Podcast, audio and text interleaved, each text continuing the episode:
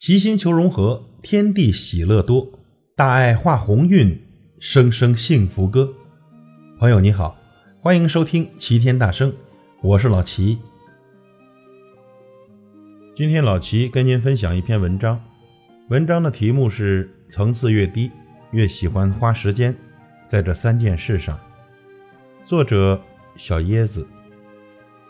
这座城市，一半人在拼命，一半人。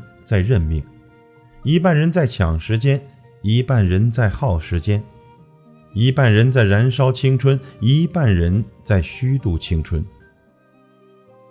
在地铁上，偶然听到邻座两个男生的对话，其中一个说：“这几天热搜上都是郭敬明，想到以前居然还看过他的书，觉得自己好 low 啊。”另一个说：“他真是小小的个子，大大的梦想。”人品那么差的人干出什么事，我都不觉得惊讶。我转头看了他们一眼，发现两个穿着高中校服的男生一边玩着王者荣耀，一边聊得津津有味。我们进入了一个全民娱乐的时代，不管自己身上有多少烂摊子没收拾，我们只关心明星又出了哪些绯闻，出轨队谁又得了一分，家暴队谁迎头赶上。郑爽胖了，郑爽瘦了，郑爽又放飞自我了，某小鲜肉的人设又崩了，明星的风吹草动成了有些人每天的谈资和乐趣。各种婚恋节目、改编电视剧，为了收视率不断的拉低底线，而记录慰安妇幸存的严肃纪录片《二十二》，甚至被截图制成了表情包。各类娱乐新闻占据了我们的大部分时间和注意力，所有严肃的话题。思考都被用娱乐化的方式来对待。蒋方舟曾说过，在这个时代，文化变成了一个看似非常喧嚣，但其实非常沉默的事情。看上去人人都在发表着意见，朋友圈和微博永远不缺热门话题，但你会发现，我们大家关注的信息越来越肤浅，越来越趋向统一，没有人关心真相是什么，人们只愿意相信。他们希望的真相。尼尔·波兹曼在《娱乐至死》里写过一段这样的话：一切公众话语日渐以娱乐的方式出现，并成为一种文化精神。我们的政治、宗教、新闻、体育、教育和商业都心甘情愿地成为娱乐的附属，毫无怨言，甚至无声无息。其结果是我们成了一个娱乐至死的物种。层次越低的人，越喜欢花时间在娱乐八卦上。越来越多的人患上了网络依存症，对各类娱乐新闻上瘾，产生依赖，人云亦云，附和跟风，沉溺在虚拟的世界中不能自拔。我害怕长久以往，自己会变成一个透明的躯壳，脑袋空空，沉浸于感官娱乐。有人说啊，你的时间花在哪儿，你就会成为什么样的人。格局高的人不会花太多的时间在娱乐上。深以为然。中国著名作家杨绛曾给一个向他请求解惑的年轻人写信说：“你的问题就在于读书太少，想的太多；而有些人的问题则在于关注自身太少，关注他人太多。”我的朋友程，大学毕业后被男方劈腿，失恋让他彻底变了一个人。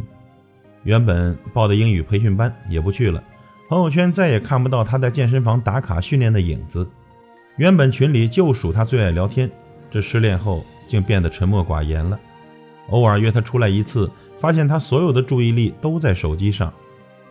我控制不住自己，真的，他的眼圈红的像几天几夜没睡。我不停地刷新他的微博和朋友圈，就怕错过他的任何信息。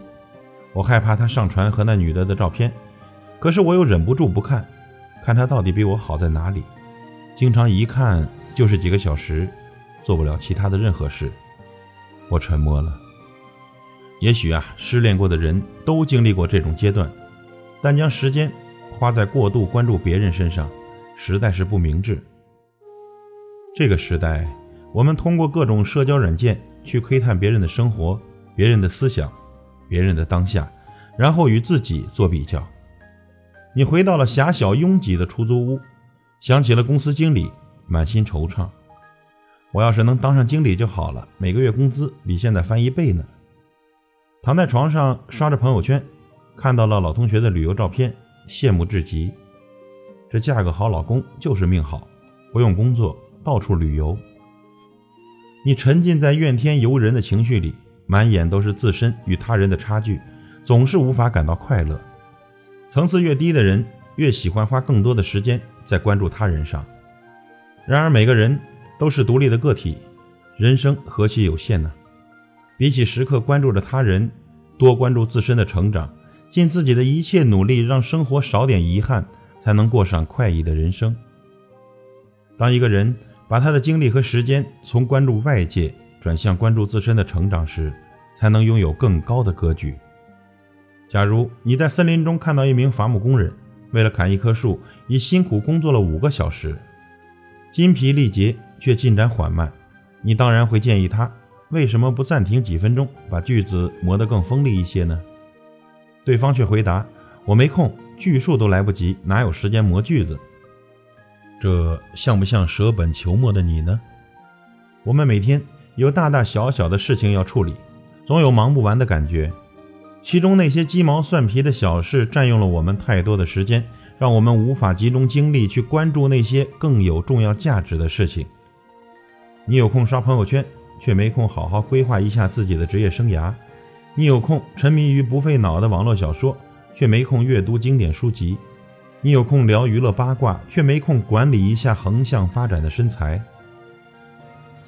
层次越低的人，越喜欢花时间在不重要、不紧急的事上。有句古话叫“工欲善其事”。必先利其器，只有将时间花在磨练自己，从身体、精神、心智到待人处事四个层面，才能增进个人产能，累积其他修养的本钱。高效能人士的七个习惯里说，人生最值得投资的时间就是用在磨练自己上。这种修养功夫完全得靠自己，旁人无法越俎代庖，因为它属于重要而不紧急的事。美国管理学家科维。提出了一种时间管理理论，把工作按照重要和紧急两个不同的维度进行划分。我们的事物基本上可以分为四个象限：一、既重要又紧急；二、重要但不紧急；三、紧急但不重要；四、既不重要又不紧急。我们往往最容易忽略的就是重要但不紧急的事，而把过分的时间花在紧急但不重要。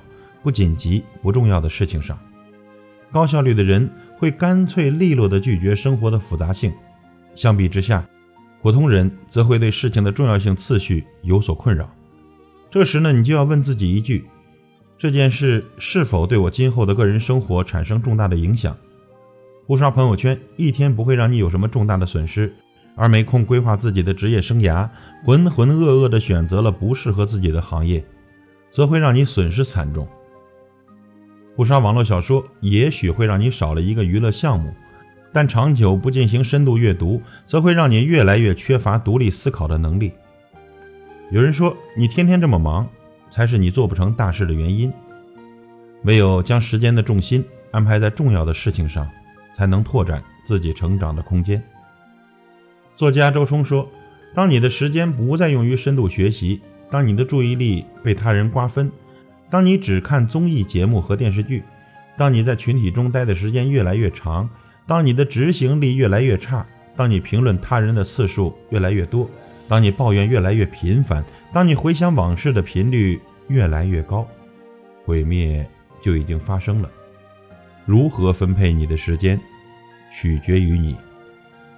罗振宇说：“未来，在时间的这个战场上，有两门生意会特别值钱。第一。”就是帮别人省时间，第二就是帮别人把省下来的时间浪费在那些美好的事物上。能够掌控时间的人，才能掌控自己的一生。这座城市，一半人在拼命，一半人在认命，一半人在抢时间，一半人在耗时间，一半人在燃烧青春，一半人在虚度青春。朋友，您愿意？做哪一半的人呢？